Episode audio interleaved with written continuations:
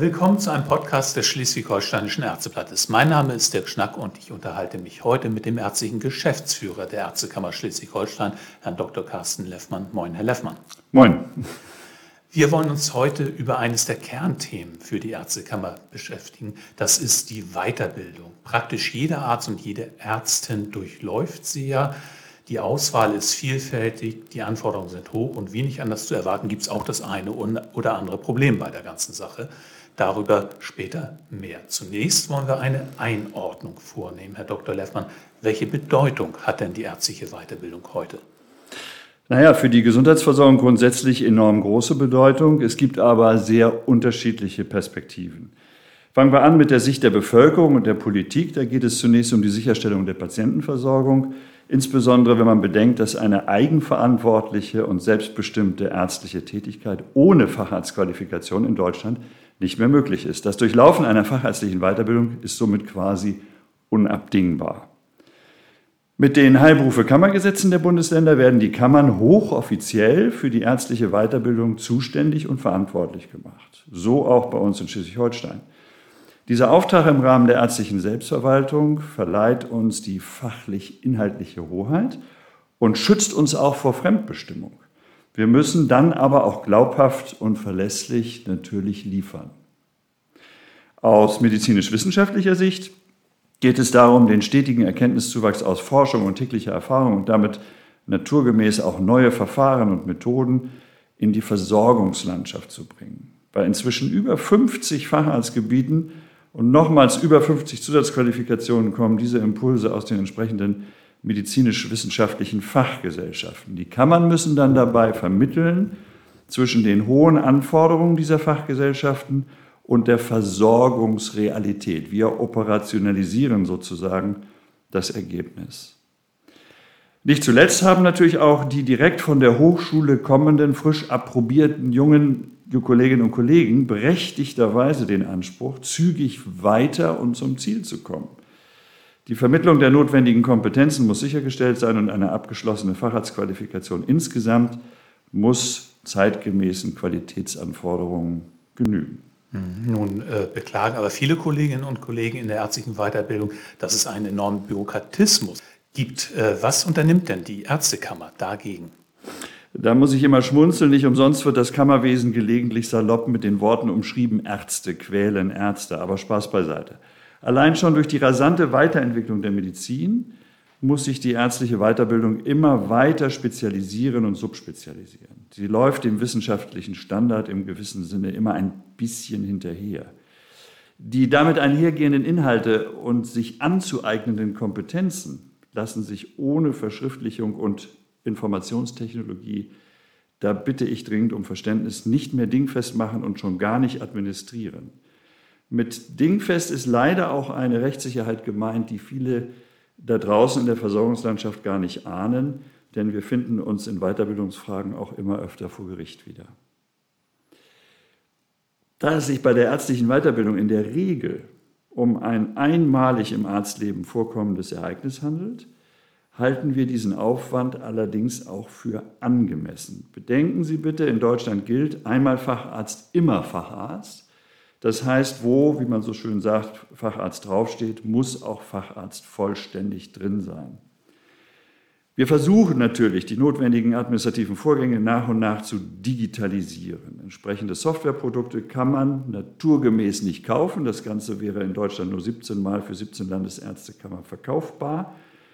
Das heißt, wir programmieren das meiste selbst. Das ist, und auch das kann jeder nachvollziehen, aufwendig und dauert auch oft länger, als man denkt. Wir können aber, und das ist die Botschaft, Erleichterung in Aussicht stellen. Nun haben wir in Schleswig-Holstein ja seit Juli 2020 eine neue Weiterbildungsordnung, die, dann, die damals in Kraft getreten ist. Was sind denn da eigentlich die wesentlichen Neuerungen? Hauptsächlich ist der Anfang gemacht worden, mehr in Kompetenzen zu denken und wegzukommen von stur abzuarbeitenden Mengengerüsten. Manche sagen auch Abarbeiten von Spiegelstrichen in irgendwelchen Listen. Wir wissen zum Beispiel, dass das Erlernen von Fertigkeiten individuell sehr unterschiedlich schnell gehen kann. Manche müssen eine Prozedur 50 Mal durchgeführt haben, andere können dies schon nach 15 Mal sicher und eigenverantwortlich ausführen. was letztendlich das Ziel sein muss. Hinzu kommt, dass wir nunmehr zwischen Methoden und Handlungskompetenzen unterscheiden. So müssen zum Beispiel hochkomplexe und seltene Krankheitsbilder und besonders Therapieformen selbstverständlich bekannt sein, auch frischen, jungen Fachärztinnen und Fachärzten. Aber mit dieser Facharztqualifikation müssen sie das nicht schon gleich selbstständig in der Ausführung beherrschen. Das kann die ärztliche Weiterbildung insgesamt entspannen und vor allen Dingen die entsprechenden Zeugnisse ehrlicher machen. Und ich glaube, viele, ähm, die jetzt zuhören, wissen, was ich meine. Hinzu kommen deutlich erweiterte Möglichkeiten, ärztliche Weiterbildung auch in der ambulanten Versorgung zu durchlaufen. Die gesamte Medizin wird immer ambulanter, das ist auch gut so. Weiterhin können künftig auch dreimonatige Weiterbildungsabschnitte angerechnet werden. Das ist ähm, eine Konzession an die neuen Familienzuschnitte und Lebensqualitätsansprüche, die wir aber unterm Strich auch gut finden. Zusatzqualifikationen, da gibt es einige, die können jetzt berufsbegleitend erworben werden. Das ist besonders für niedergelassene Kolleginnen und Kollegen interessant die ihre Praxis nicht unterbrechen müssen oder äh, temporär aufgeben müssen, um noch eine Weiterbildung zu machen, sondern sozusagen on the fly, wie man so schön sagt, das erwerben können.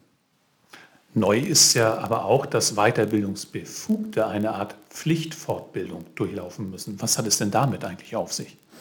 Ja, dabei handelt es sich um einen Kammerversammlungsbeschluss, der vielleicht nicht überall gut ankommt. Das ist uns bewusst mit dem aber eine Aufwertung der Weiterbildung insgesamt intendiert ist. Erwachsenenbildung, Feedbackmechanismen und Mitarbeiterführung sind, wie wir alle wissen, nicht Bestandteil des Medizinstudiums. Das lernen wir in unserer Grundausbildung nicht. Die Zeiten des alleinigen Mitlaufens und Learnings by Doing, wie früher äh, in den Kliniken, sollte angesichts der heutigen Anforderungen an die fachärztliche Weiterqualifikation allerdings vorbei sein. Wir brauchen für ein gutes Ergebnis vor Ort zwischen Weiterzubildendem und Weiterbildnern echte Beziehungen, die nicht vom Himmel fallen. Zusammen mit der neuen Systematik der Weiterbildungsordnung haben diese Überlegungen zu diesem Beschluss geführt. Wir bitten in diesem, in diesem Zusammenhang auch um Verständnis, dass diese neue Systematik Neubeantragung von Weiterbildungsbefugnissen, was auch nicht überall verstanden wird, notwendig macht. Es ist eine neue Systematik und wir brauchen einmal neue Informationen auch von unseren Weiterbildungsbefugten. Und die wird gelegentlich auch gar nicht im vollen Umfang erteilt? Das ist richtig, aber auch verständlich. Auch wenn die Antragstellerin oder der Antragsteller zum Beispiel vielleicht alles selbst kann, muss die Stätte, an der die Weiterbildung stattfindet, naturgemäß nicht immer das komplette geforderte Leistungsspektrum auch bieten dann gibt es eben entsprechende sogenannte Teilbefugungen.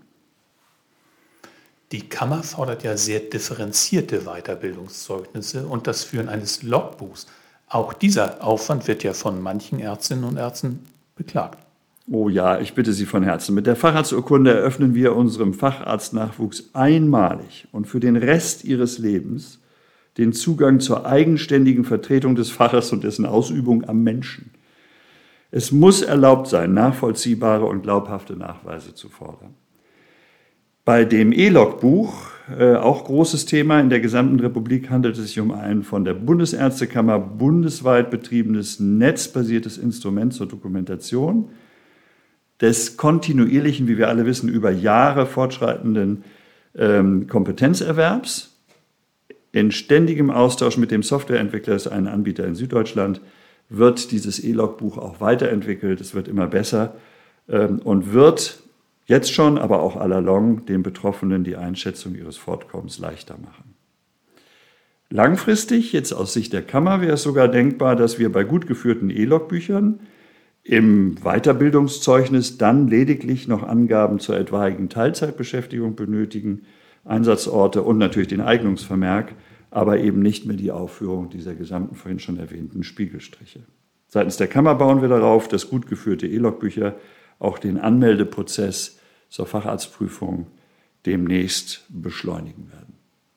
Vielen Dank, Herr Dr. Leffmann. Sehr gerne, ich danke.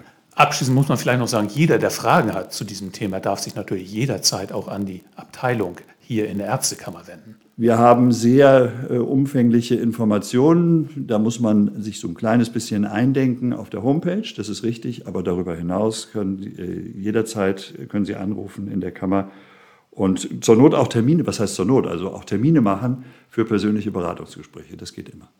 Das war ein Podcast des Schleswig-Holsteinischen Ärzteblattes. Vielen Dank fürs Zuhören und bis zum nächsten Mal.